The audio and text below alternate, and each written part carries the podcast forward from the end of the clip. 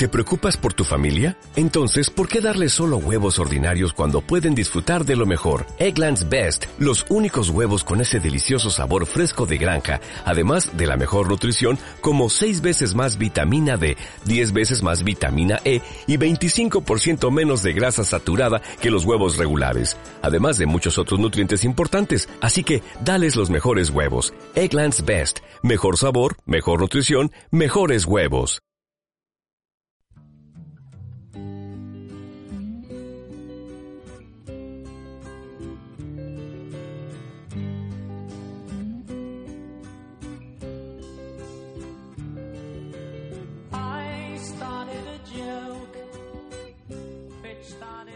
Hola a todos y bienvenidos a otro capítulo de Las Cosas de Fran. En el capítulo de hoy tenemos el honor y el placer de contar con Eduardo Bravo, autor de Humo, Lo Increíble es la Verdad, editado por la división sesuda de Outsider Comics. Si queréis adquirirlo tenéis el enlace en la descripción del programa de hoy.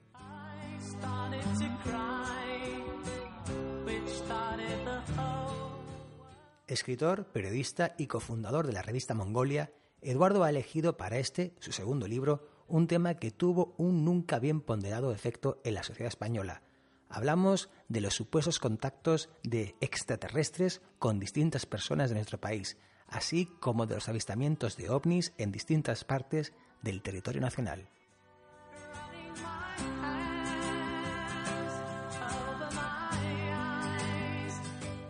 Con este tema como base, Eduardo traza un retrato de una sociedad española que durante y después de la dictadura de Franco buscaba consuelo y nuevas perspectivas en el mundo del misterio y en la ufología, a veces con consecuencias dramáticas.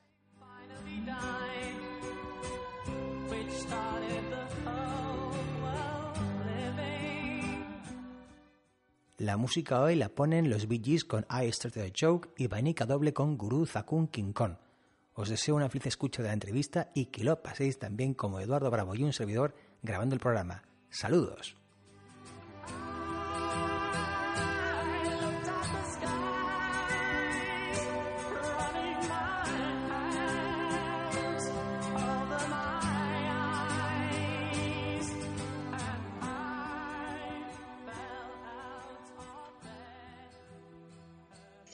Bueno, ante todo, muchas gracias por venir al especial verano de las cosas de Fran.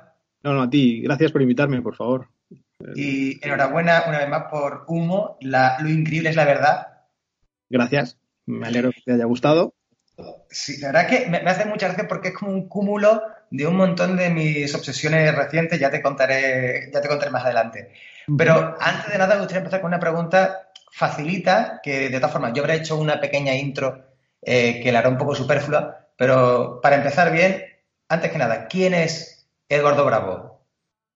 Bueno, eh, no sé, es una pregunta así como muy amplia, ¿no? Pero reduciendo mucho, bueno, Eduardo Bravo es un... O sea, me dedico al mundo del periodismo, soy redactor freelance, trabajo en diferentes medios, por ejemplo, en Vanity Fair, eh, en Icon del País, en ocasiones en El País, en la sección de cultura, y bueno, y también escribo libros. Este Humo, lo increíble, la verdad, es mi segundo libro. Y, bueno, pues si quieres que te cuente algo más, yo creo que ya pregunta tú de forma individualizada. Vale, me, hace gracia, por ejemplo, eh, mm, ¿qué premio de sátira recibiste en Italia ¿Qué cuentas que tienes en, Twitter? Bueno, eso es, eh, es, una especie de chiste. Yo eh, fui fundador de una revista satírica de la Mongolia. ¿Eh? Mongolia, ¿no? Sí, sí, sí, de la que me marché por, bueno, no estaba de acuerdo en cómo se estaban haciendo las cosas y consideré que, bueno, pues que no era el camino ser amigo de Ferreras, de PR Verte, eh, estarle, no sé, lamiendo el ano a Calamaro y estas cosas. Pues yo me marché y con el tiempo me di cuenta de que se utilizaba ese premio de sátira, de sátira que habíamos ganado, que era en Forte di Mare, que dan un premio de sátira, de sátira centenario, se está utilizando para eh, atacar a otros cómicos cuando se hacían críticas, cómicos o personas, cuando se hacían críticas a la línea editorial de la revista. Entonces, bueno, pues eh, a modo de broma, yo puse pues más o menos lo que se decía desde la revista cuando había algo que no les gustaba. No tenéis ni idea porque nosotros nos han dado un premio de sátira. Entonces yo puse, bueno, me han dado un premio de sátira y a ti no, ¿no? O sea, pues como para marcar las distancias. Muy bien. Que, de hecho, corrígeme si me equivoco, con, Italia te unen bastantes lazos, ¿no? Sí, bueno, a mí, o sea, yo estuve viviendo en Italia una temporada y, bueno, pues eh, la cultura italiana siempre me ha interesado mucho.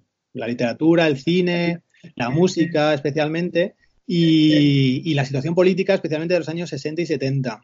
Y bueno, de hecho eso fue el contenido de mi primer libro, que es Villaguanda, que trata sobre, bueno, de muchas cosas, pero principalmente de, la situación política de Italia en los años 70, lo que se conoció como la estrategia de la tensión y un poco también los años de plomo.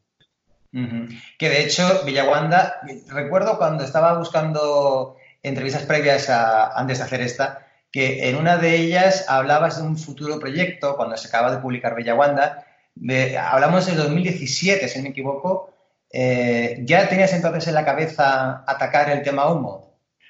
Sí, eh, bueno, eh, tengo en la cabeza como muchos temas, porque como tú decías antes, también son como obsesiones de la infancia, cosas que has vivido, que han tenido relación con tu pues, evolución personal. Y bueno, pues humo era uno de ellos. El problema que yo me encontré con humo y por eso yo siempre a la hora de, cuando te preguntan qué estás pensando, qué estás haciendo, soy muy cauto porque, porque lo que me cuesta mucho es no decidir el tema, porque temas hay muchos que me interesan, sino cómo abordarlo. Entonces, el problema de humo es que es un tema extensísimo. también sucedía con Villaguanda y con toda la parte de, la Italia de los 70. Entonces, el tema es acotarlo, ¿no? O sea, saber qué cosas se pueden contar, qué no, hasta dónde va a llegar mi capacidad, mi conocimiento y mis fuerzas. Y el problema que yo tenía cuando contaba eso era que, bueno, pues que humo es, inabarcable. Me costaba mucho el acotar. Y, de hecho, eh, si no te importa que lo hace un momento con, con Villaguanda, porque aunque no puedo leer Villaguanda porque está agotadísimo, por cierto, eh, es que yo veo que en Villaguanda eh, hay unos personajes un tanto siniestros que, que, influyen mucho en la historia de la Europa de la segunda mitad del siglo XX de una forma muy civilina, mientras que, Humo es un poco lo contrario. Un, o, así lo entiendo yo. Hay un señor que intentando darse toda la publicidad del mundo, intenta influir mucho en una sociedad, que sería la española del posfranquismo. Sí, lo que une un poco los dos libros es esas personalidades un poco malévolas que cada uno con sus intereses, unos quizás más ambiciosos, otros quizás más prosaicos y más de andar por casa, pues intentan sacar su tajada, ¿no? En el caso de Villaguanda eran pues Licho Gelli y Giulio Andreotti, por ejemplo. Hay otros muchos más, pero quizá ellos dos eran los principales. Y sí, bueno, ellos ahí de forma, bueno, eso, civilina, con cuidado, pues son capaces de, cambiar, digamos, eh, la política europea eh, sin importarles que en el camino, pues a lo mejor mueran civiles o incluso su compañero de militancia, como era Aldo Moro, pues termine secuestrado y asesinado por Brigadas Rojas. Eh, bueno, pues en un pulso extraño con el Estado en el que, por un lado, a lo mejor era correcto no negociar con los terroristas, pero por otro lado, a lo mejor había demasiada dejadez para que interesaba, digamos, que, que Moro desapareciese del mapa, ¿no? En el caso de Villaguanda, bueno, pues hay una persona que es un pícaro, un pícaro perverso, porque es un pícaro que va sacando tajada y que va medrando, especialmente en el campo del misterio, que es... Eh, eh, ¿Perdón? Es que has empezado diciendo en el caso de Villaguanda. Ah, perdón, no, en el caso de Humo, discúlpame. Eh, Jordán Peña, estoy, ahora estamos hablando de Jordán Peña, en el caso de Humo hay una persona, eso, que es un pícaro, que es Jordán Peña, que, bueno, no es una persona, es un poco mediocre en sus ambiciones y su forma de actuar, pero que poco a poco va medrando, especialmente en el campo del, misterio, para conseguir, eh, curiosamente, no dinero mm, ni un beneficio, digamos, crematístico, sino simplemente un prestigio dentro de ese entorno que le hace pues ser una voz autorizada, una persona a la que se consulta cuando hay temas relacionados con ovnis, con cosas paranormales, con sectas, por ejemplo, y luego va sacando, digamos, va creando su propia secta, se supone, para satisfacer sus eh, impulsos sadomasoquistas, ¿no? Entonces, bueno, son dos personajes, o sea, son tres personajes, en este caso, como parecidos en cuanto a, su forma de actuar. La diferencia, si a lo mejor estoy hablándome mucho. No, no, no, no, adelante, adelante. La diferencia quizá entre Villaguanda y Humo, la que yo establezco es que eh, los dos son temas como muy delirantes, que parece mentira que hayan sucedido, aunque hayan sucedido. Lo que pasa es que en Villaguanda yo quise ser muy fiel a los datos. Entonces, eh, aunque lo que se contaba era muy loco, por ejemplo, que había eh, en los años 70 ejércitos secretos armados por los servicios de inteligencia ingleses, americanos, italianos, franceses, para generar eh, atentados y culpar de ellos a los grupos eh, de extrema izquierda, para intentar dejar fuera al Partido Comunista y a los grupos de izquierdas, digamos, de la política europea, y que esos atentados hechos por estos ejércitos provocaron incluso eh, víctimas mortales civiles, ¿no? una cosa que va en contra de la soberanía, de la seguridad nacional, incluso de ese eh, contrato social que se supone que hemos firmado para que el Estado nos eh, defienda porque es el, el, que tiene el monopolio de la violencia. Todo eso era muy loco, pero todo eso está basado en hechos reales. Entonces, llegó un momento en que yo había cosas muy interesantes, muy atractivas en Vía que como no conseguí probarlas y que estaban en ese campo entre lo mítico y lo cierto, preferí dejarlas fuera. En el caso de Humo, no. En el caso de Humo, eh, el tema ya de por sí es tan loco, es porque estamos partiendo de un hecho de que los eh, humitas visitaron en nuestro país, que ahí ya sí que cabía todo. O sea, eh, mi miedo en Villaguanda era que la gente llegase a decir, bueno, vale, de todo esto que has contado, ¿qué es verdad y qué es mentira? Bueno, en Villaguanda todo era verdad y en Humo eh, todo es verdad, lo que pasa es que partimos de unas premisas que son bastante endebles, ¿no? Que hemos sido visitados por extraterrestres que han vivido o que conviven todavía con nosotros y que se comunicaban y nos contaban cosas y tal. De todas formas, antes de meternos de lleno con, con Humo, eh, ¿Tienes previsto reeditar o que se haga otra edición de Villaguanda? Porque yo no tengo ninguna, ningún ejemplar. Bueno, pues está bien que me lo digas porque nuestro miedo eran, eh, lo, habíamos pensado, pero nuestro miedo era reeditar Villaguanda y que no se vendiera. Pero sí que es cierto que últimamente, quizá eh, gracias al tirón de humo, hay mucha gente que estaba buscando Villaguanda. De hecho, te lo digo por si antes de que nos decidamos a reeditarlo lo te interesa, en una librería que se llama Catacrack, que está en, en el País Vasco, ellos tienen, tenían ejemplares, les quedaban algunos. De hecho, sé que ha habido una persona que lo ha conseguido en la semana pasada. No sé si aún les quedará, pero bueno, pues es una, o sea, es un buen aliciente que me digas esto para que pensemos en reeditarlos. Vale, apuntado, apuntado queda entonces. Eh, bueno, hay que explicar un poco, para el que no lo sepa, que humo es, como tú mismo ya, ya has explicado, un fenómeno ufológico que se dio en España eh, a partir de los años 50 que no tuvo, si no me equivoco, representación gráfica hasta los años 60, ¿no? Sí, bueno, lo bueno de Humo, eh, bueno, representación gráfica, eh, eh, siempre que no tomemos como representación gráfica los informes que mandaban los humitas con, con bueno, mecanografiados y con su símbolo y con diagramas sobre, bueno, pues yo qué sé, inventos, cómo se viajaba en el tiempo y todo esto. Pero sí que es verdad lo que tú dices, que en el año 66-67 primero en el 66 en Aluche y después en el, 67 en San José de Valderas, ya se empiezan a tomar fotografías de lo que se supone que son eh, avistamientos o aterrizajes de naves humitas en Madrid, en España. Que eh, yo creo que ahora obviamente es muy fácil con, con, el beneficio de la perspectiva decir cómo va a ser un fenómeno ufológico serio unos extraterrestres que se hacen llamar humo, de planeta humo, y que el símbolo es justamente la H que le falta a la palabra humo. ¿Qué decirte? Con el, con el paso del tiempo es muy fácil eh, echar la vista atrás y decir, esto tiene que ser una patraña desde el principio. Eh, ¿Cuál que es el motivo por el cual de repente este chicle se estira tanto? Hombre, yo creo que en todos estos eh, fenómenos hay un aliciente claro que es el, bueno, de hecho hay un cartel de OVNI que es un clásico que pone abajo I won't believe, ¿no? O sea, eh, ese deseo de creer, o sea, que nos apetece creernos estas cosas porque eh, tienen vinculadas y relacionadas eh, un montón de, de, situaciones, muchas de las cuales, digamos, enraizan con los anhelos de, del ser humano desde que el mundo es mundo, es decir, eh, los extraterrestres, dado que son seres superiores y más avanzados científicamente, son personas que han resuelto el problema de el hambre, por ejemplo, de las enfermedades, de la muerte en ocasiones. Eh, son personas que viven eh, armónicamente con sus semejantes o con personas de otros planetas. Entonces, todo eso no deja de ser complicaciones que el terrícola, digamos, se enfrenta día a día y ellos han solucionado. Entonces, el pensar, esa Arcadia existe y que además pueden venir a visitarnos y a compartirnos su saber, pues es una cosa muy atractiva, ¿no? No se nos puede olvidar que todo esto surge en una época en que, en que España vive una dictadura bastante importante. Están restringidos todos los derechos de reunión, de opinión, de asociaciones políticas y tal. Entonces, sí que se permiten algunas cosas. Por ejemplo, las reuniones en la ballena azul, donde, de la ballena alegre, perdón, donde se habla de ovnis, asuntos extraños y tal, que aunque estuvieran eh, intervenidas por la policía para saber qué se contaba, no dejaban de ser unos pequeños oasis de libertad. La gente se podía reunir, intercambiar información, contar las cosas que se preocupaban.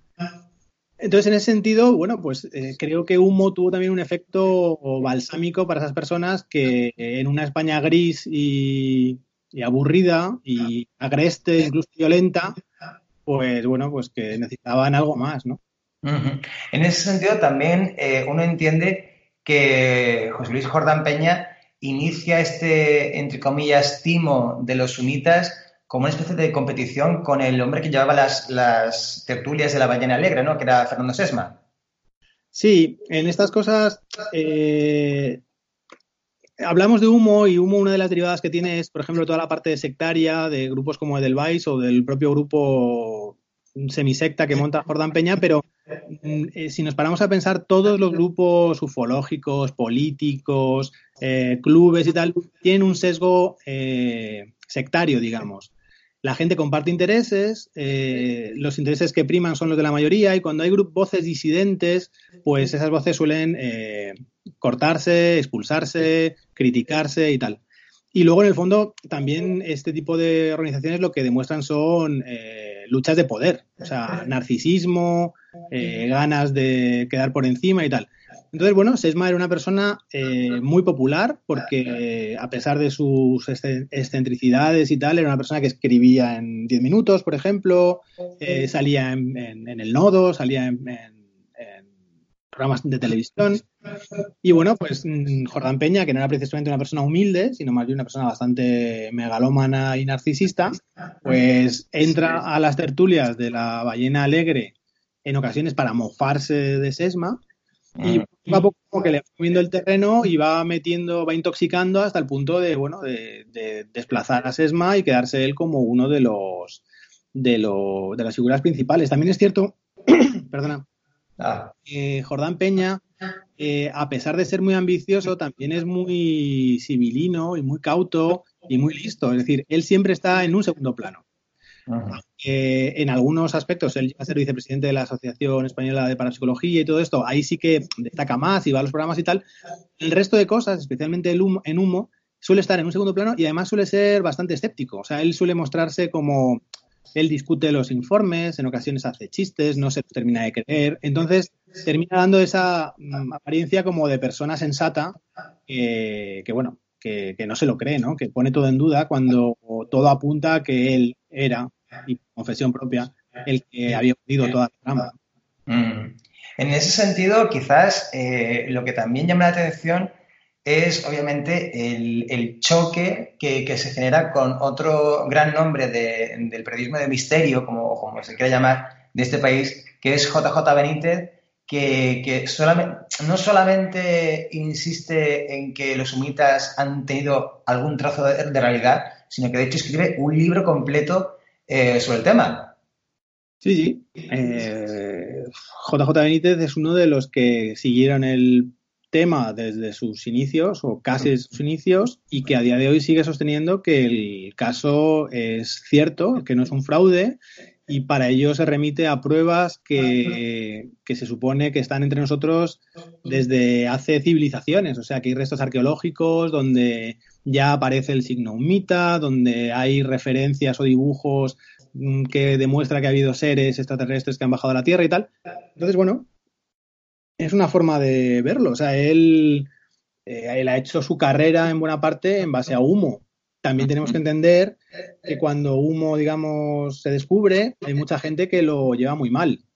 Lo lleva muy mal desde muchos puntos de vista. Desde un punto de vista profesional, porque se han visto engañados, y desde un, punto de vista también personal, porque ellos, ha habido gente que ha echado mucho tiempo, muchas ganas, mucho dinero eh, mucho esfuerzo en un tema que finalmente se descubre que es falso, ¿no? Sin darnos cuenta de que, bueno, esto es un poco como, no sé, como el Tractatus de Wittgenstein y tal, que estaba todo errado, pero que abrió eh, caminos para la nueva filosofía, ¿no? Entonces, no nos damos cuenta de que, si bien es cierto que humo era mentira, si nos mantuvo entretenidos, ocupados, eh, activos y útiles durante tres décadas, aunque sea un fraude, tenemos que darlo por bueno, ¿no? O sea, tenemos que pensar que, bueno, ¿lo disfrutamos? Sí. Bueno, pues si lo disfrutamos, esto también es hablarlo de una, de, una forma un poco frívola, porque también es verdad que en, en estas décadas que Humo estuvo, digamos, eh, álgido, también generó mucho daño y mucho dolor a mucha gente. ¿eh? O sea, porque como tenía este sesgo sectario, pues bueno, hubo gente que sufrió, gente que lo pasó mal y luego ya, por supuesto, toda la derivada de las sectas, que ya no, o sea, no es discutible. O sea, y ya sí que hubo daños personales eh, muy graves, emocionales muy profundos. Sí, eso, a me refería antes con lo de obsesiones porque eh, a mí el tema sectas, eh, de hecho me hizo mucha gracia cuando enlazas este tema con, con Narconon. Yo había escuchado previamente el podcast de, las cloacas del gobierno y claro, yo cuando, cuando vi esta, esta parte de la trama que se relaciona a, Humo con la, con la cienciología, y de hecho, hace poco me había leído el libro, la biografía de Andrew Norton de Tom Cruise, que también dedica un amplio el capítulo a, la sociología, pues claro, mm, vi en este libro eso un montón de cosas. Bueno, y ya el golpe de gracia fue cuando me, compré eh, de otro lugar, de Oscar Montoya, y, el personaje principal está obsesionado tanto con Humo como con JJ Benítez. Digo, coño, ¿todas mis lecturas van alrededor de esto o qué? Sí, al final es que te das cuenta de todas las ramificaciones que tiene Humo y tiene muchísimas. O sea, has hablado de Narconon y no solo Narconon se vincula a Humo, a la cienciología y todo esto, sino que es que en esa parte concreta del libro aparece hasta Villarejo, que digamos es como el malvado actual. O sea, esto es como en las películas de los 60-70, que una buena película de acción así interesante de los 70 tenía, tenía, tenía que tener un nazi. Bueno, pues ahora cualquier entramado perverso que haya en nuestra sociedad tiene que tener a Villarejo porque si no, no luce, ¿no? Pues igual, o sea, Villarejo está en todas y estaba, fíjate, en Narconón en los años 80, o sea, cienciología y tal. O sea, que su eh, manejo de las cloacas es muy profundo y viene de muy de atrás. O sea, que, que no pasen o que no le pasen más cosas a Villarejo a lo mejor se entiende porque hay mucha gente que le hace mucho tiempo, ¿no? Y todos tienen mucho que callar. Sí, no, como se dice últimamente, uno no es nadie si Villarejo no tiene una escucha de tuya. Efectivamente, sí, sí. De forma, una pregunta que no le pude hacer o que no me acordé de hacerle a Dor de Fuenbuena en su día, eh, igual que a uno le puedo preguntar, o se me pasó a preguntarle por qué un libro de Leo de la Iglesia y de José Manzano en 2017, ¿por qué un libro de humo en 2019? Bueno, ahí volvemos a lo que hablábamos de las obsesiones personales. Pues porque, bueno, pues porque el tema a mí me parecía muy interesante me, interesante, me, parecía muy interesante la complejidad que tenía. Eh, me parecía que, que en 2019 el tema había perdido con mucho, mucha fuerza, o sea, porque los que hemos sido niños en los 70, 80, sí que teníamos a Humo muy presente en los programas de Jiménez del Oso, en las revistas, en las revistas, por supuesto, especializadas en cuestiones del misterio, pero ahora eso estaba un poco como olvidado, y eso que los humitas incluso tienen cuentas de Twitter ahora, ¿no? Estaba un poco perdido. Y me parecía que era una, no, un momento coyuntural, pero para mí personalmente me apetecía como rescatar esa parte de mi infancia o de mi juventud. Eh, bueno, pues era básicamente eso, una cuestión como de, de, que me interesaba el tema. Y lo que sí yo echaba a faltar, porque yo no soy ufólogo ni soy experto en estas cosas, o sea, es un poco como si tú me preguntas, soy ufólogo o ah, interesado en estas cosas a nivel usuario, digamos. O sea, yo soy como un aficionado. Entonces, lo que me he dado cuenta es que cada vez que yo leía estos temas, eran temas que se trataban de una forma muy ortodoxa, de una forma muy convencional, ciñéndose únicamente a los documentos. Eh, y yo creía que el tema humo se podía tratar desde un, punto de vista mucho más sociológico, es decir, eh, enlazarlo, como hemos hablado antes, eh, con la situación política, otras realidades o, o actividades como puede ser la música, puede ser, bueno, ese tipo, el cómic incluso, que hay una parte del cómic un poco más eh, colateral. Bueno, hablar de todo ese tipo de cosas mm, de una forma un poco diferente a como suelen tratarlos los temas o los libros de ovnis al uso. En ese sentido, yo entiendo que por los enlaces que dejas en, el libro, eh, que te has leído eh, los casi mil y pico folios de supuestas comunicaciones sumitas, ¿no? Bueno, no, no, no. No, no, no, porque, o sea, yo los... No, como es una lectura muy pesada, digo, este hombre se, ha comido todo, entonces. No, no, son muy aburridos los informes sumitas, son, eh, son tremendamente aburridos y una de las cosas que me admira es cómo esos informes, cuando llegaban, se transcribían, se copiaban, porque además en esa época había que hacerlo eh, a mano, o sea, con máquina de escribir y papel carbón, se comentaban entre los demás miembros de las... Eh, de las tertulias o de los grupos ufológicos y tal, cuando son verdaderos ladrillos. O sea, hay cosas que son infumables. Pero no solo los informes sumitas, los informes sumitas y muchos de los libros ufológicos de la época son cosas que se te caen de las manos, de malos, de mal escritos, de incongruencias, de cosas que si te lo lees con un poco de sentido crítico ves que no encajan. Entonces, eh, por un lado, el libro ha sido muy satisfactorio, pero ha habido materiales que para mí han sido muy complicados de tratar porque eran realmente aburridos. Y, no, no me he leído los mil y pico, o sea, he seleccionado. Y de hecho, si te das cuenta, toda esa parte de admiración que la gente que admira humo, que sigue humo, tiene sobre los informes, yo lo pongo bastante en duda y además paso como muy por encima. Es decir, mm, bueno, sí, mucho informe, muchas páginas, mucha letra, de dos contenido, de, de dudosa vez y además muy aburrido. Mm. Eh, en ese sentido, quizás la, pregunta que a mí me viene es, ¿ha sido entonces eh, más duro leer esos, esa selección de, informes o leerte El hombre que susurraba los humitas de JJ Benítez?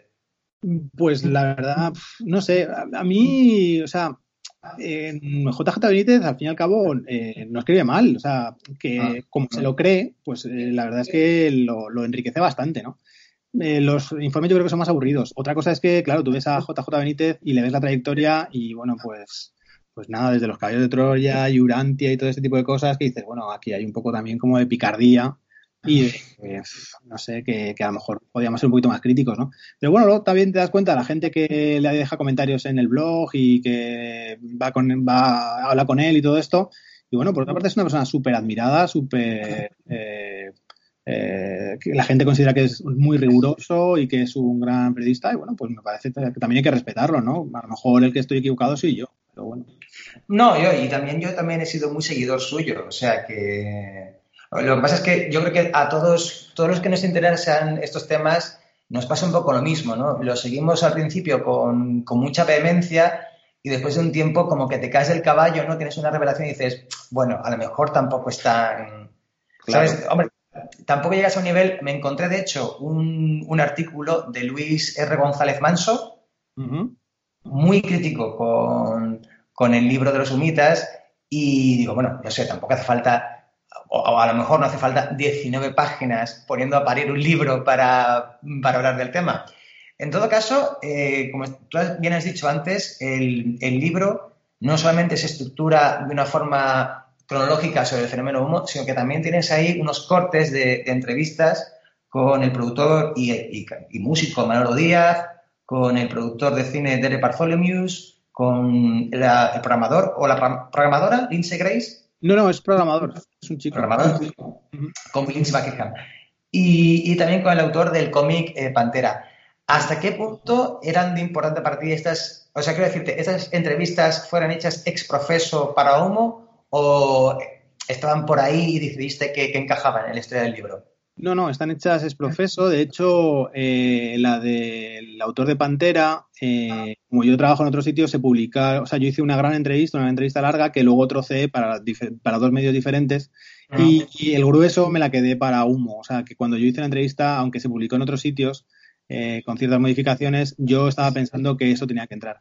Curiosamente, me hace mucha gracia que digas esto porque eh, el otro día estoy viendo una página que se llama Goodreads y habían comentado el libro y la verdad es que lo habían puesto muy bien. De hecho, me parece que tenía 5 con, o sea, 4,7 de 5 estrellas posibles, o sea, que estaba muy bien. Pero había una persona que estaba muy indignada diciendo que el libro sí que estaba muy bien, pero que había un montón de entrevistas que no valían para nada. Y encima ponía, si alguien puede explicarme por qué las han metido, mm, salvo que, o sea, con otra razón que no sea rellenar, que por favor me lo explique.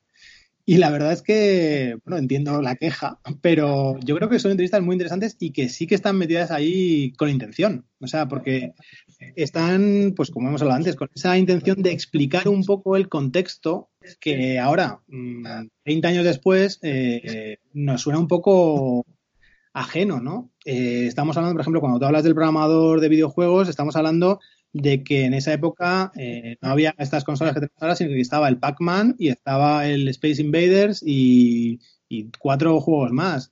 Pero esos juegos transmitían, digamos, cuál era el Zeitgeist o el espíritu que había respecto a los extraterrestres, por ejemplo. Entonces, que el Space Invaders eh, trate al alienígena como una persona hostil y beligerante y al que hay que destruir a toda costa, transmite mucho, deja entrever cómo se concebían a los, eh, no solo los extranjeros también, sino a los aliens mm, extraterrestres, ¿no?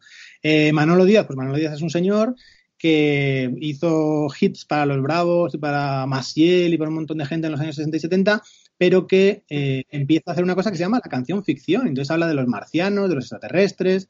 Y dije, bueno, es muy curioso que en España, en una época, hemos hablado antes con Franco y todo esto, alguien empieza a hablar de marcianos y hable de que escucha voces de otros mundos y que le hablan y le dicen que quieren conocer cosas de la Tierra y tal.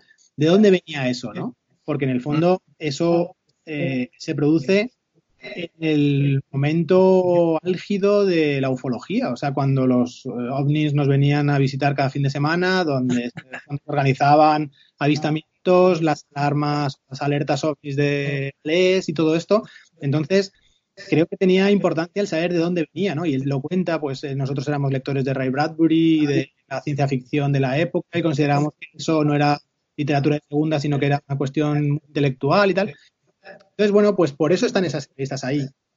Supongo que hay que considerar que, bueno, que se salen del canon y del ortodoxo y que son prescindibles, pero yo creo que aportan mucho. De hecho, la de Brett Evans, la del autor de Pantera, creo que aporta muchísimo sobre cómo funciona una secta y un control emocional entre personas, ¿no? Y es verdad que es una cosa ajena a los ovnis, porque es un tebeo, pero creo que si te has leído toda la parte de Niños de Dios y toda la parte del Vice e incluso algunas partes de Humo, entiendes cómo determinadas cosas que encajan y calan y funcionan.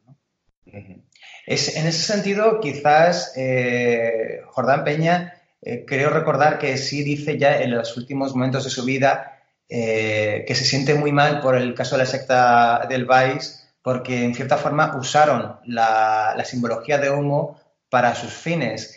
Em, ¿Tú crees que quizás el, hecho, ese hecho en particular eh, fue una consecuencia de, humo tal cual o crees que simplemente fue, como, tú has dicho, una cosa del, del zeitgeist, ¿no? Estaba, era el espíritu de los tiempos y, cualquier cosa valía para enlazar una secta con, con extraterrestres? Sí, yo creo que, mm, bueno, esto es un poco como... Eh, podía haber sido humo como podían haber sido otras muchas cosas. O sea, como en ocasiones es, yo qué sé, eh, el naturismo o la vida en el campo, ¿no? En este caso fue los ovnis porque también era una secta que estaba dirigido o dirigida a captar chavales de 12, 13, 14, 15 años, ¿no? Pero creo que hubiera valido con cualquier otro material. Eh, fue el tema humo, eh, generó mucha controversia en el país en el momento, o sea, porque fue como muy dramático y muy sonado, pero podía haber servido cualquier cosa. O sea, que yo creo que también el lamento ahí de Jordán Peña, si ves la declaración, tiene otros tintes, bueno, él se arrepiente de eso, luego no se arrepiente, luego tal, luego mete un elemento ahí semi-homófobo, dando a entender que, bueno, que si la secta hubiera sido otro tipo, pues a lo mejor no hubiera estado tan mal y tal, o no hubiera sido tan grave es muy raro, pero bueno, yo creo que, eso fue, bueno, pues el momento que se llevaban los ovnis y a lo mejor ahora tú a un chaval le cuentas que eres un príncipe extraterrestre que le va a desear a su planeta y no sé, a lo mejor te da una paliza entre todos, ¿no? Pero en su momento era una cosa muy creíble y que estaba muy presente en nuestro imaginario. A lo mejor ahora sí dices que yo que sé, que lo que vas a hacer es eh, meterle en el Fortnite y poder jugar eh, in situ dentro del ordenador y la consola, el chaval dice, venga, vamos, ¿dónde, dónde hay que firmar? ¿no? no lo sé, van cambiando las mitologías. Y luego también lo que hablamos es, que también se habla en el libro, es el tema del relato. O sea, eh, Jordán Peña se inventa un relato que funciona muy bien, magníficamente bien, que está muy bien construido, que tiene una complejidad asombrosa, pero que como todos los relatos de cultura popular, en un momento dado se le van de las manos. Y él ya no puede decidir quién maneja ese relato y quién no. Y en un momento dado se le va de las manos y lo utiliza un señor que se dedica a abusar sexualmente de niños. Bien, mm. en otras manos con mejor voluntad, pero fue a caer en las peores. Bueno, pues así funcionan los relatos, y andarse con más. Mm, y además, eh, en una explosión de las sectas, que si no me equivoco fue en los 80, mm. eh, que también, eh, ya te digo, yo consumí en su día, un, bueno, he consumido varios especiales sobre, sobre el tema de sectas. ¿Tú crees que, bueno, aquí en Sevilla, como me imagino que sabrás, tenemos el... uy, Dios mío, ahora se me de la cabeza. El Palmar, ¿no? El Palmar de Troya, cierto.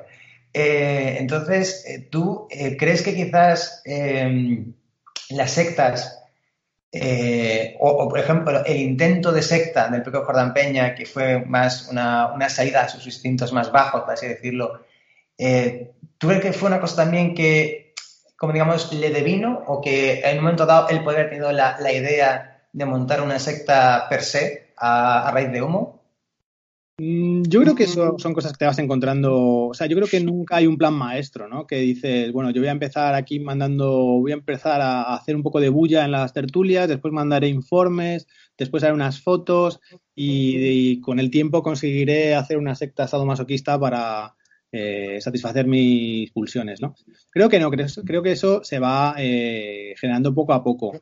Eh, el hecho es que, claro, también si la ocasión lo permite, pues tú también eres más receptivo y piensas más en ello. Es decir, tú de repente te encuentras con señoras, señoras agradables que están interesadas en ti, que te admiran y tal, y consideras que son víctimas propiciatorias para tus manejos sexuales. Bueno, y si además te pueden mandar las cartas humitas cuando hacen viajes al extranjero, pues mejor.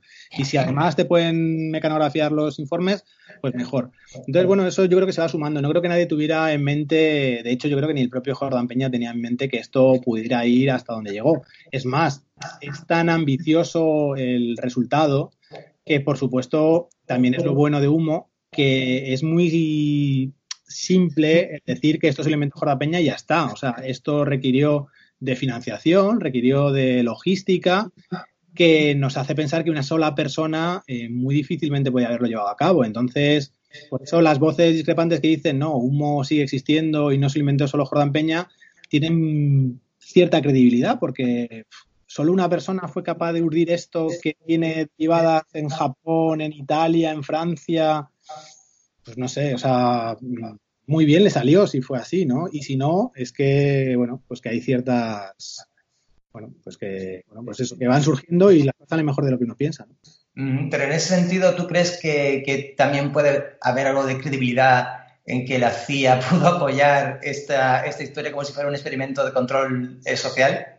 Bueno, el otro día hablando de este tema eh, decíamos que esto le pega más a la KGB, o sea, por el de cómo salieron las cosas y todo esto es más una cosa de los rusos, ¿no? Y viendo ahora cómo se maneja Putin y tal, es un poco más como de la escuela soviética. Pero bueno, no lo sabemos. Eh, también lo bueno de Humo es que tiene tantos detallitos que nos permiten abrir tantas puertas a las posibilidades que nos despista mucho, porque, por ejemplo, eh, ¿Pudo mm, participar la CIA? No lo sabemos, pero había una persona que trabajaba en la embajada americana que estaba dentro del círculo de Jordán Peña y de la ballena alegre. Entonces, ahí de repente empiezas a decir, oye, pues si había una persona que tenía vínculos con Estados Unidos en la España de los 60, a lo mejor es que había algo más, ¿no? No simplemente iba a trabajar, sino que no lo sabemos. Eh, bueno, eh, es la típica cosa que se queda ahí en esa bruma que hace que el tema no se agote nunca y que, hombre, pues por un lado estaría muy bien saberlo, porque nos resolvería muchas dudas, pero por otro lado también sería como, bueno, pues eh, descubrir el truco, que dices, bueno, pues también preferiría no, no haberlo sabido, ¿no? Es como, bueno, pues, no sé, preferiría no saber que los Reyes Magos son los padres, ¿no? De todas formas, ahora estabas hablando de, te estabas refiriendo a Alicia, la que los extraterrestres llaman Alticia en sus, en sus cartas, ¿no? Mm. que era trabajadora. Pero no sé, ahí también te, te un poco la duda razonable de, bueno, puede que fuera alguien dentro del círculo mita, como puede haber sido alguien que se hubiera encontrado a Jordán Peña en un bar de copas una noche y le dijera que trabajaba en la embajada de Estados Unidos, ¿no?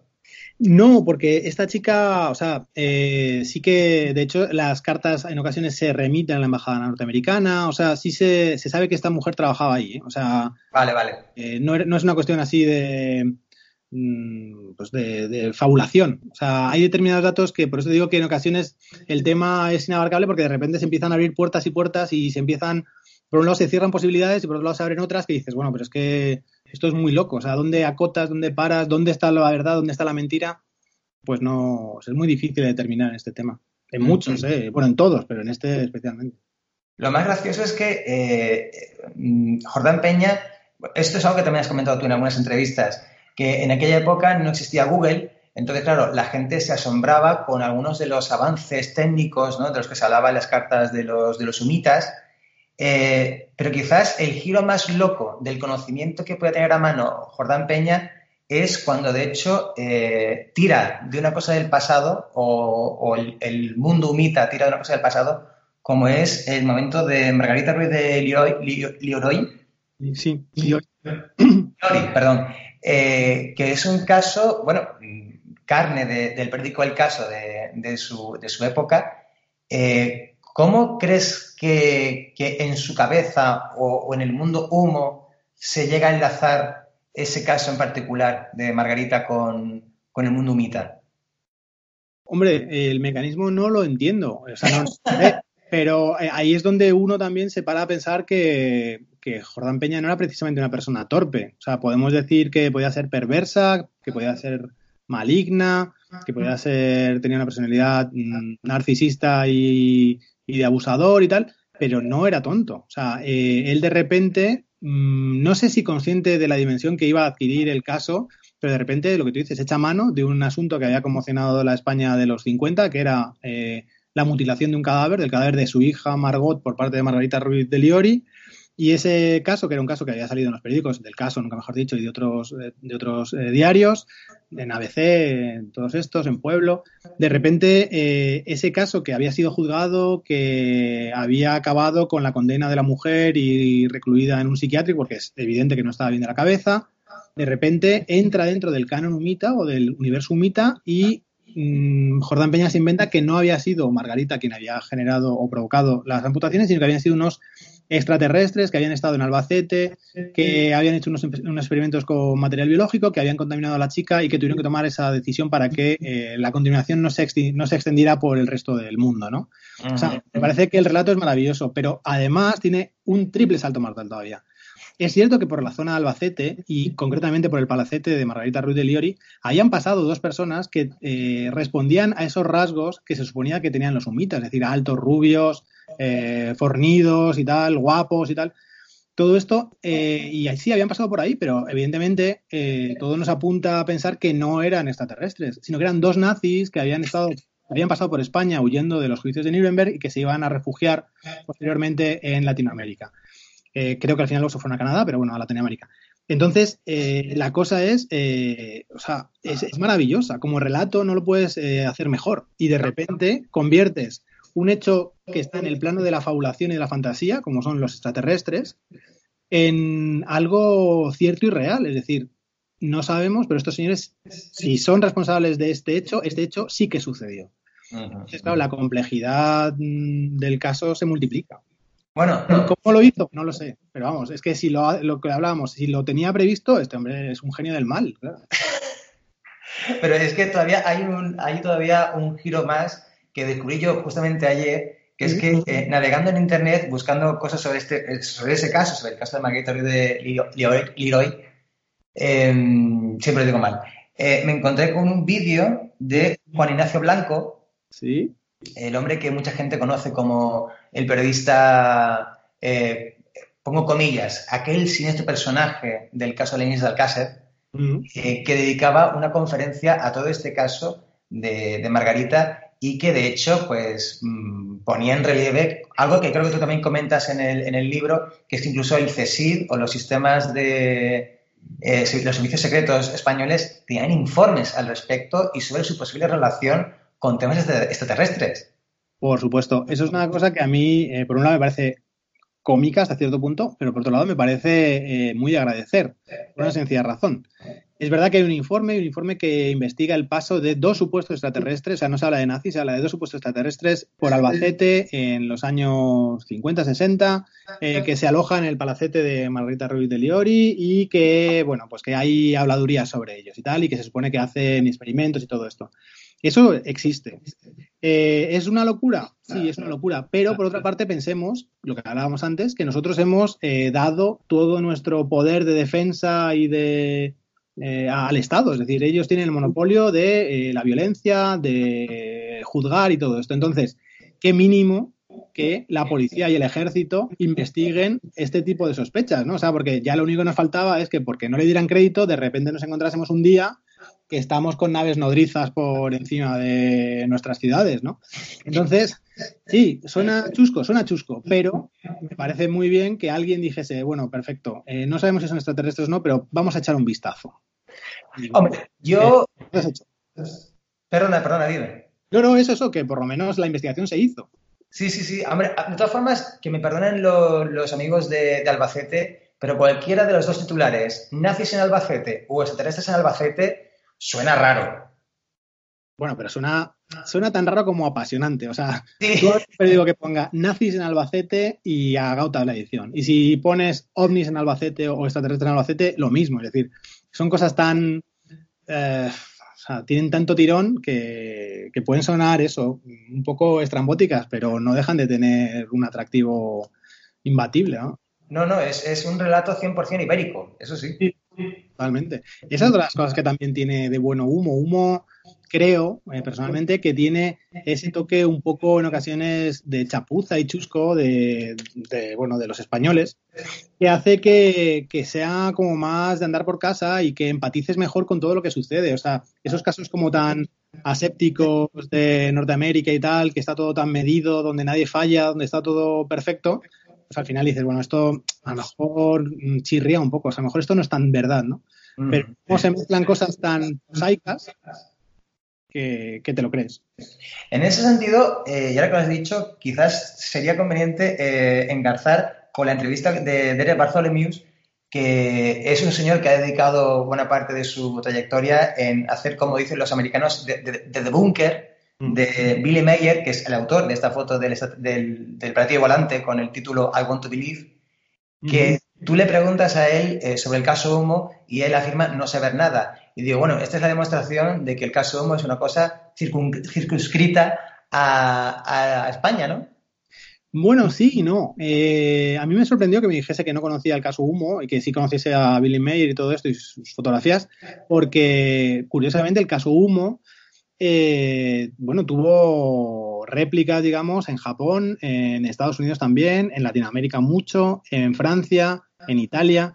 Y entonces es como uno de los casos clásicos de la ufología. Eh, sí que es verdad que es un caso clásico muy local, pero que tuvo su, su, repercusión. Por eso a mí me sorprendía, pero bueno, o sea, yo le mandé luego el libro y supongo que se estará poniendo las pilas y estará mejor entrenada. También estas las cosas.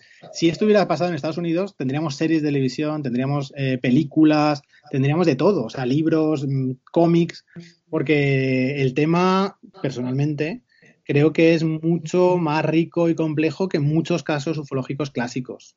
O sea, sin duda. ¿Tú crees que hemos perdido la oportunidad de que un capítulo de Expediente X, Mal y Scully fueran de visita a España?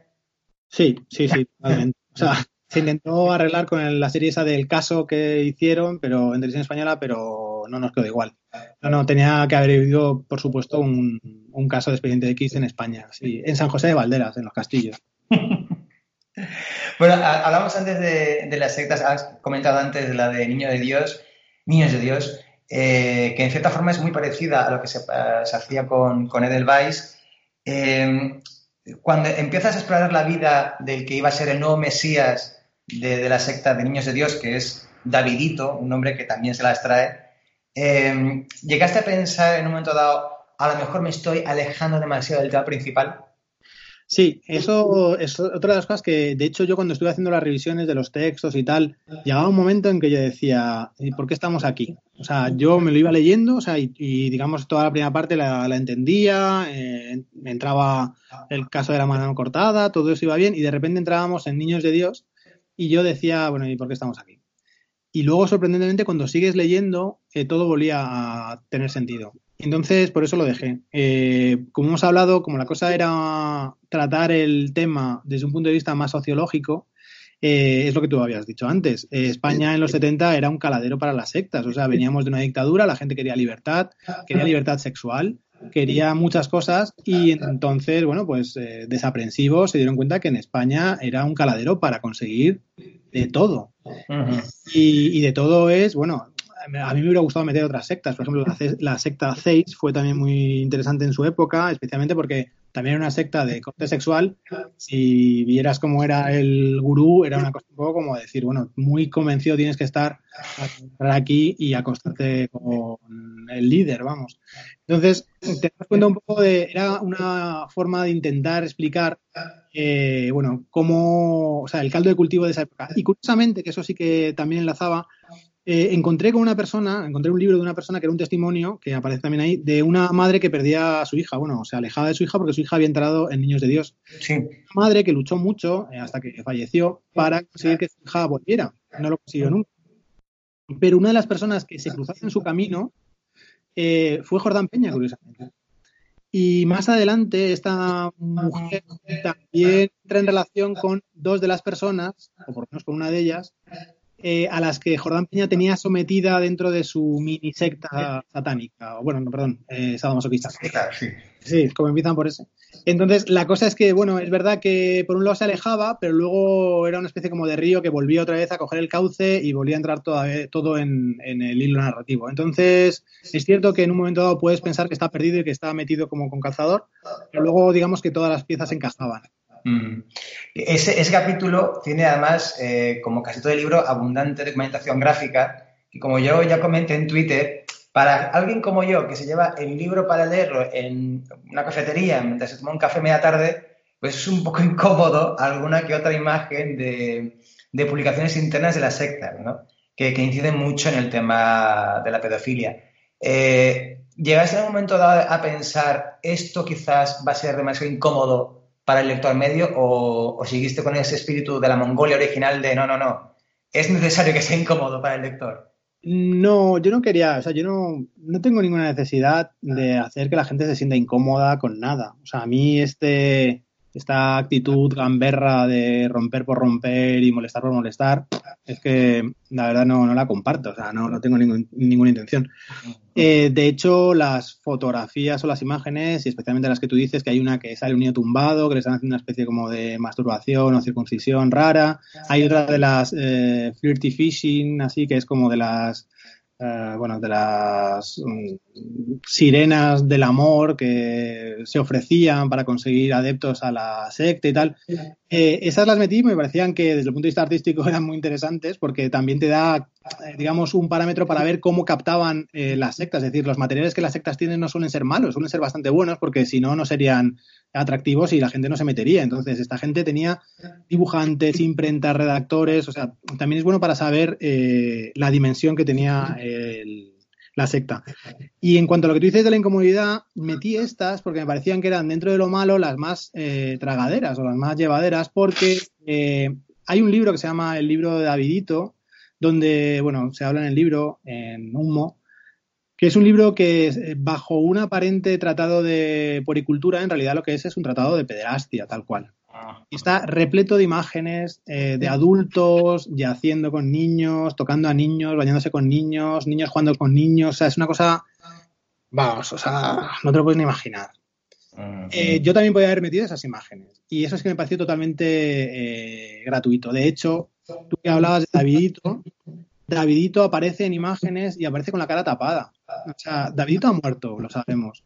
Pero no me parecía justo que, bueno, no me parecía como, me parecía muy obsceno poner su cara eh, al descubierto porque no era lo importante eso. Lo importante era contar cómo funcionaba la secta, qué había sucedido, el daño que había sufrido el chaval y cómo había acabado de forma tan dramática todo, ¿no? Entonces, eh, que pueda parecer que están puestas cosas para provocar y molestar y tal, no es esa la intención, sino lo, lamento. Y al revés, creo que he sido bastante cauto y he procurado eh, evitar cosas que fueran gratuitas y, escabrosas más allá de lo necesario. Hablando de, cómo terminan de forma tan dramática ciertos casos, eh, a mí se me ocurre un paralelismo entre un artículo que leí hace poco sobre el Duque de Feria que firmaste para Vanity Fair.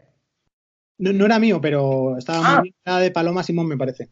Vale, vale. Eh, pero de todas formas, sigo todavía con ese paralelismo porque el final que tuvo Eddie, el, el jefe de la secta del Vice, eh, hace un contraste un poco con la opinión pública que se tuvo después del de Feria, ¿no crees? Es decir, eh, como tú mismo comentas en, el libro, el chaval que, acabó con la vida de Eddie, cuando se, sitúa en Ibiza, ¿en Ibiza era o en Canarias? Ibiza, Ibiza. En Ibiza. Eh, los, medios de la época lo tratan como, un chapero que un poco tuvo, tuvo un desencuentro con Eddie, mientras que parece que en, la, en los medios después de la muerte del duque de Feria, parece como si hubiera intentado enmendarle la plana. ¿Tú crees que ahí todavía existe un poco del viejo clasismo español? Sí, sí, por supuesto. Eh, a mí la parte del chico que asesina a Eddie me parece de una crueldad por parte de los medios y de una cobardía brutal. Es decir, eh, de hecho no se tratan igual eh, a las víctimas de del Vice de la época de los 80 en Madrid, que eran niños de familias bien, de clase media alta, incluso alta, eh, a cómo se trata a los chavales eh, que sufren los abusos de Eddie y sus amigos en Ibiza. Es verdad que él también cambia, eh, digamos, el, objetivo de sus, de sus búsquedas o sus cazas, porque él se da cuenta de que los chavales de familia bien y estructurada tienen un mayor apoyo por parte de sus familiares y son personas como con mayores recursos a la hora de buscarle un problema. Entonces él prefiere irse con chavales en su segunda etapa, digamos, más desestructurados, donde las familias tienen problemas y tal. Pero claro, o sea, eso es una cosa que hace Eddie, eh, que tú de repente como periodista después cargues las tintas en cómo era el chaval me parece una vergüenza. En el caso del Duque de Feria parece un poco igual, es decir, él sigue siendo un, un aristócrata, un grande de España, y los que quedan un poco estigmatizados y señalados con el dedo son la familia, de la niña que le deja que esté con él en su casa y que le saque fotos y todo esto. También esto nos recuerda un poco a lo que sucedió en el caso Raval, del cual eh, Joaquín Jordá tiene, Joaquín Jordá tiene un documental de Nens que está basado en un libro de Arcadía Espada que se llama Raval, donde se genera una trama sobre pederastia y la trama cala porque las personas con las que se, contra las que se eh, realiza eran personas humildes, eran personas pobres que además estaban interfiriendo en los intereses especulativos de la Barcelona del 92. Entonces, en ese sentido, claro que hay un prejuicio todavía hacia la pobreza, hacia la persona eh, desamparada y tal, que lo vemos como un culto sospechoso. En fin, eh, por, cerrar un poco toda esta parte también tan dramática de Humo, también está el caso de un par de, hermanas, eh, Margarita y Mariluz, ¿eran? Eh, no, Margarita, mm, creo que esas son las chicas de la secta de Jordan Peña. Eh, no me acuerdo cómo se llaman ahora mismo las chicas de. Bueno, que están relacionadas con JJ Santos. De JJ Santos, madre. Con JJ Benítez. El, error freudiano. No, no, no. Lo decía porque, bueno, yo estoy hablando de estas dos hermanas que sí, bueno, sí, con el, el caso este de anuncio por palabras, en el cual se decía que JJ Benítez estaba en peligro o estaba, no me acuerdo ahora, eh, que acaban eh, una pegándose un tiro y la otra matando a la, hermana. Bueno, mm. matando a la hermana y después suicidándose. Eh, de nuevo, ¿tú crees que quizás esa es una demostración de cómo una cosa que en un principio puede ser tan inocua como humo tiene este efecto de bola de nieve?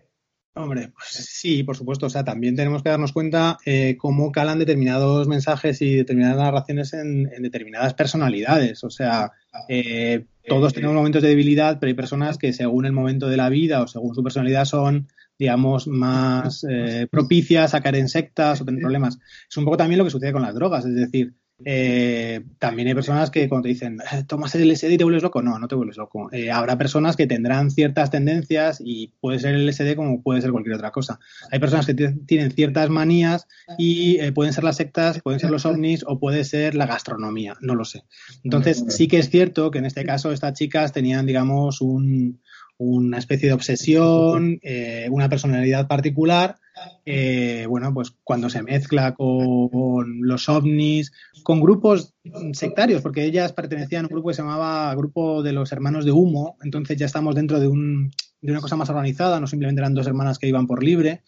Bueno, pues entonces, claro, eso al final te termina pasando factura emocional, en ocasiones mm, termina siendo, digamos, como eh, pues una marioneta de o la narración o el gurú o lo que sea.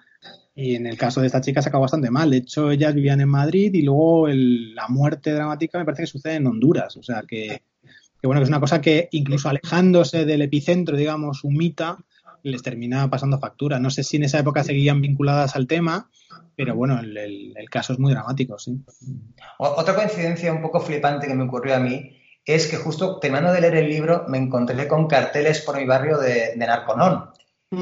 Y que todavía siguen activo, obviamente. Y me recordó una cita del padre de Katie Holmes en el libro este sobre Tom Cruise que decía, aquí tienen a este chaval, por Tom Cruise, que ni, ni, ni, bebe, ni se droga, pero está un poco, un poco locker, por así decirlo. Y digo, joder, tiene que ser la contraprestación de no tomar drogas ni beber el hecho de estar en una secta tan jodida como es la cienciología o que parece tan jodida desde fuera? Bueno, no sé. Eh, supongo que. Mm, bueno, pues que está en la secta y si de no haberlo estado estaría como Dave Barrymore, no lo sé, pero o sea, no sé si es una cosa, eh, digamos, sustitutiva de la otra. A lo mejor sí, a lo mejor su personalidad necesita una dependencia de algún tipo, bien de sustancias o bien de una organización, digamos, como la tecnología. No lo sé, no lo sé. Eso va, es una cosa que deberían responder más eh, psicoanalistas, psiquiatras, no lo sé. Pero bueno, sí que, eh, mm, bueno, pues hay ciertos perfiles de comportamiento pues que son más afines a, a caer en determinadas cosas, bien sean dependencias de sustancias, bien sean dependencias de organizaciones o de, yo qué sé. Siempre hablamos de sectas, hablamos de drogas, pero hay personas que, que se ponen malos si no pueden escuchar el partido los domingos o no pueden ir al campo, ¿no? O si su equipo pierde. Bueno, pues quizá a lo mejor también hay, hay un... Y luego por las noches se ponen eh, los programas eh, deportivos que repiten una y otra vez lo mismo, ¿no? Entonces ahí también hay una dependencia de la que a lo mejor tenemos que ser conscientes, pero que como está más socializada y más normalizada, pues nos parece que, no solo no es inusual, sino que hasta es deseable. Mm. Pero también en ese sentido se produce una, fractura, digamos, de, nuestra percepción de las sectas, porque eh, Pedro Lerma, el, el, ilustrador y pintor que se conoce por, por Petrus y que consigue desengancharse de la heroína gracias a, un centro narconón, que después tiene toda esta deriva con, con Villarejo y tal. Pero lo que yo me refería es, eh, Narconón, por lo menos para quitar a la gente de la, droga, funciona. Eh, ¿Tú piensas que puede ser un mal asimilable hasta cierto punto? Bueno, no sé hasta qué punto funciona. Le funciona a algunas personas y a otras personas no les funcionará. Y luego también es lo que tú dices. Eh, quiero cambiar una dependencia eh, toxicológica por una dependencia emocional dentro de un sistema. Porque claro, Narconón eh, no solo quiere que deje las drogas, quiere que deje las drogas y que luego des un paso a, la cienciología, ¿no? Mm. O sea, como todo este tipo de cosas no se quedan, o sea, su visión es mucho mayor, su, su campo de visión es mucho más amplio. No quieren únicamente que que dejes esto y ya nos veremos, sino que dejes esto y ya que estás aquí, pues no que vengas, ¿no? Que te compres la colección de eh, Leron Hubbard, todo esto, ¿no? Y, y pues bueno, pues eh, creo, bueno, a algunos les funciona, a algunos no, pero yo no me iría a desintoxicar a un sitio que está vinculado con una organización que ahora mismo en España es legal y que tiene rango de iglesia, pero sobre la que sobrevuelan sospechas de control emocional, de abuso de todo tipo y tal. Bueno, pues yo me lo pensaría. Mm. Que eso también enlaza con, la paranoia de todo este tema, que justamente cuando se va a hacer una detención de la cúpula de la cienciología en Madrid, eh, reciben dos creo que son dos personas muy importantes de la cienciología o algo así, eh, una llamada por parte o un aviso por parte de los sumitas para que vayan a otro sitio y así eh, casualidades de la vida no acaban entre, los detenidos. Sí, eso es sorprendente, porque además es que la historia también es muy loca. En esa época, eh, Cienciología era considerada una secta, una secta muy peligrosa, pero operaba en España. o sea, de hecho, Cienciología ahora mismo en Francia y Alemania sigue siendo considerada secta, pero Eh, hace, me parece que en el 2000 y algo, eh, en España ya se le consideró iglesia, que por supuesto eso lo que tiene son efectos principalmente eh, fiscales, y, luego, bueno, y se le permitió operar sin ningún tipo de, problema, ¿no? Entonces, pero en esa época, cienciología era considerada secta, trabajaba, si no en la ilegalidad, en la legalidad, y organizó un congreso mundial en, en el Escala Meliá de Madrid. Ahí acudieron, bueno, pues personalidades o directivos o jefes de cienciología de toda Europa. Todos, salvo unos cuantos, no sé si eran dos o alguno más, que ese día reciben una, como tú bien has dicho, una notificación humita, porque los humitas iban a hacer una declaración sobre la sábana santa y tal en el Hotel Sambi de la Plaza de Colón de Madrid. Entonces, eh, las personas que eran relevantes en la cienciología en Europa marchan a la cita que se les ha dado en Colón y justamente en ese día y a esa misma hora se hace una gran redada contra la cienciología a nivel, o sea, en España, pero a nivel europeo, en el Escala Meliá de Madrid. Entonces, claro, eh, a lo de antes. Eh, ¿Había cloacas eh, relacionadas con humo?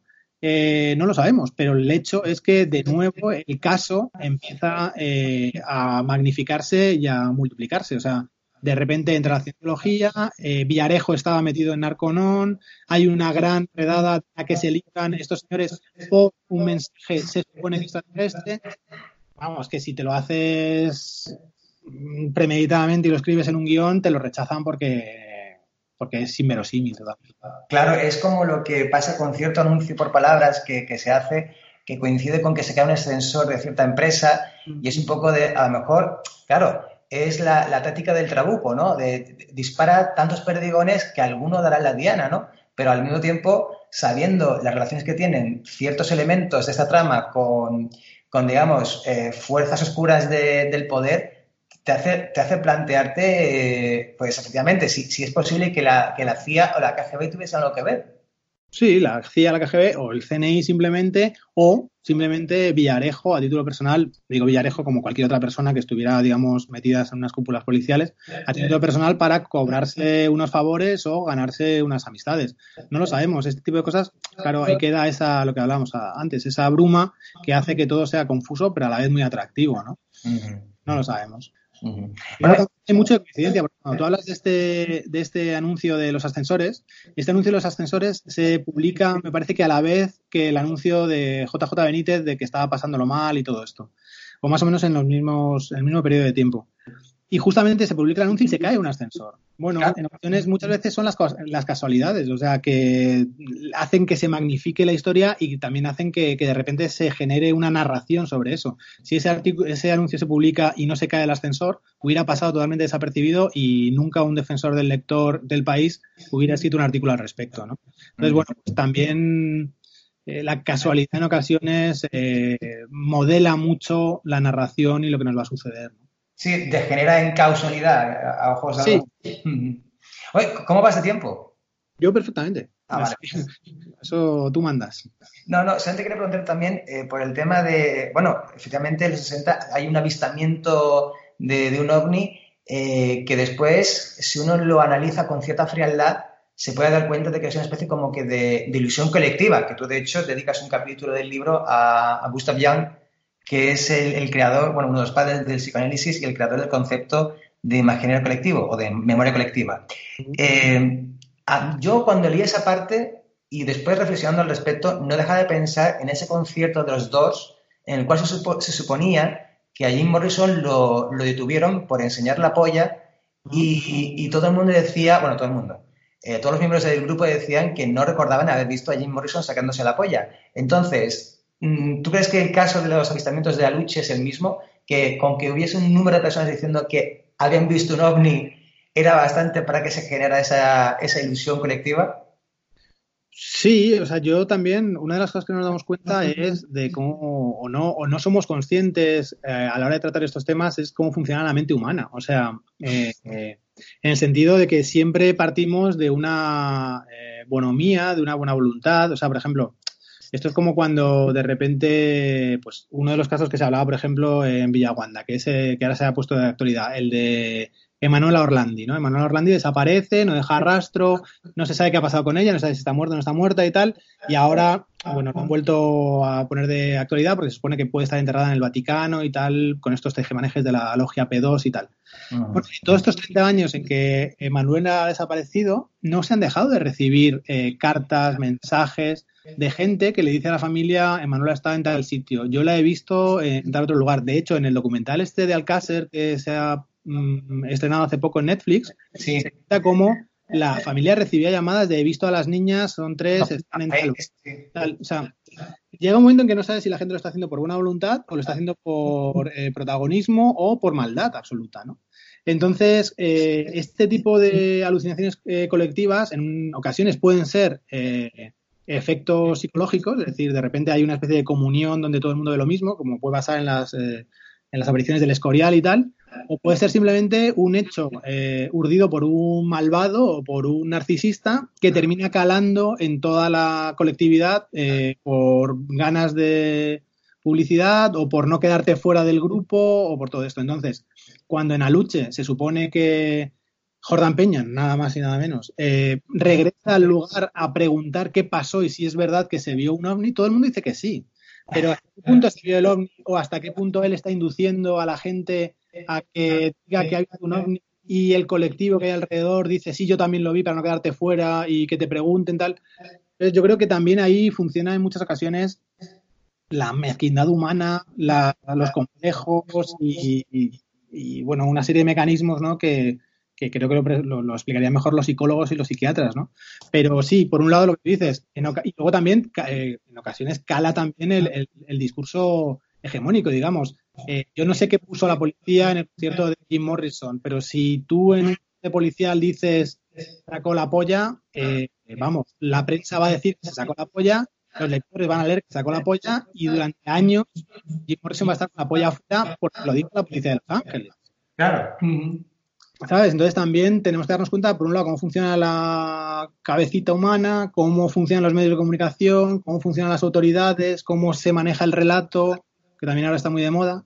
Entonces, bueno, pues eh, yo en el caso de Aluche no creo que cayese ningún, o sea, aterrizase ningún ovni y sí creo que se, digamos, incitó a la gente a decir que ese ovni estaba y que se vio y que pasó y que qué pena que no se quedase más tiempo. En ese, eh, en ese caso, también me hace gracia porque eh, incluyes una transcripción de un programa de Más Allá, presentado por Jiménez del Oso, que, por cierto, eh, ¿hasta qué punto es casual que la dimensión sesuda de Outsider Comics tenga como logotipo a, un trasunto de Jiménez del Oso? no, no, es totalmente, no es accidental, es totalmente consciente. De hecho, ese logotipo, eh, el, medallón donde está la cabeza de Jiménez de Rosso está en blanco. Entonces, en cada número de, la, división, de la división sesuda se pone una persona diferente. En la primera, como era Villaguanda, quien sale es Licho Jelly. En de, de, humo sale Jiménez de los Santos. No son como pequeños homenajes. Hombre, a Licho Jelly no le hacemos un homenaje porque era una persona de lo más deleznable, pero a Jiménez de los sí, que es un maestro y es una persona que, bueno, después de la que se ha montado con eh, Constantino Romero, o a alguien se le ocurra decir que Jiménez Los Santos era un mal profesional, yo creo que arde España. También eh, Jiménez del Oso me hace, eh, no gracia, sino que me produce una, grata impresión ver cómo a, Jordán Peña da la impresión de que nunca se lo cree del todo, ¿no? que a pesar de ser un señor muy metido en todo el tema de la parapsicología y de la ufología, eh, era también un buen eh, en el fondo, bueno, era un psiquiatra, era un buen científico y, nunca, eh, o sea, mantenía un buen nivel de escepticismo con esos temas. Sí, a mí Jiménez Loso me parece que es un magnífico narrador y que es un magnífico comunicador. Y también eh, también es cierto que nosotros estábamos en contacto con Jiménez del Oso cuando éramos muy pequeños, muy maleables y todo este tipo de cosas, digamos, como nos calaban más. O sea, yo veía a Jiménez del Oso de pequeño, y además en ocasiones en blanco y negro, y te cagabas encima. O sea, porque es que ese señor, esa barba, esos medallones, esos jerseys de cuello alto, la barba, la calva, era muy impresionante. Entonces yo creo que él es muy buen narrador, cuenta muy bien las cosas y sí mantiene un punto de escepticismo, pero un escepticismo que me lo termino creyendo. Cosa que no me sucede, por ejemplo, con Iker, que Iker creo que es un gran profesional, pero en ocasiones veo que juega un poco como con dos barajas. ¿no?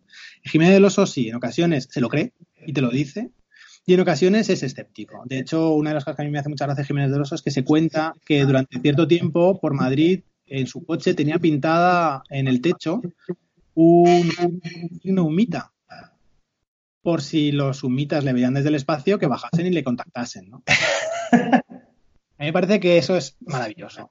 Por otro lado, cuando Jordán Peña le empieza a preguntar, se le empieza a contar cosas y tal, Jiménez del Oso de repente para y dice, perdona, ¿esto que me estás contando es esto? Sí, vale, pues entonces mmm, no quiero participar, lo voy a dejar en cuarentena porque me huele raro. ¿no? Mm. Sí mantiene ese punto crítico y, y, también me parece que es justo, es decir, es, eh, por un lado es científico, por otro lado es, es escéptico y por otro lado se lo cree.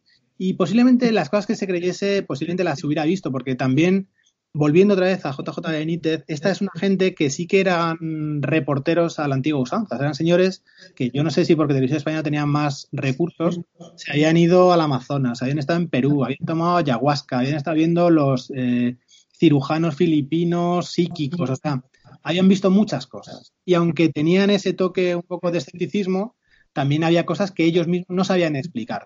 Y yo creo que ese punto de equilibrio Jiménez del Oso lo hace bastante bien.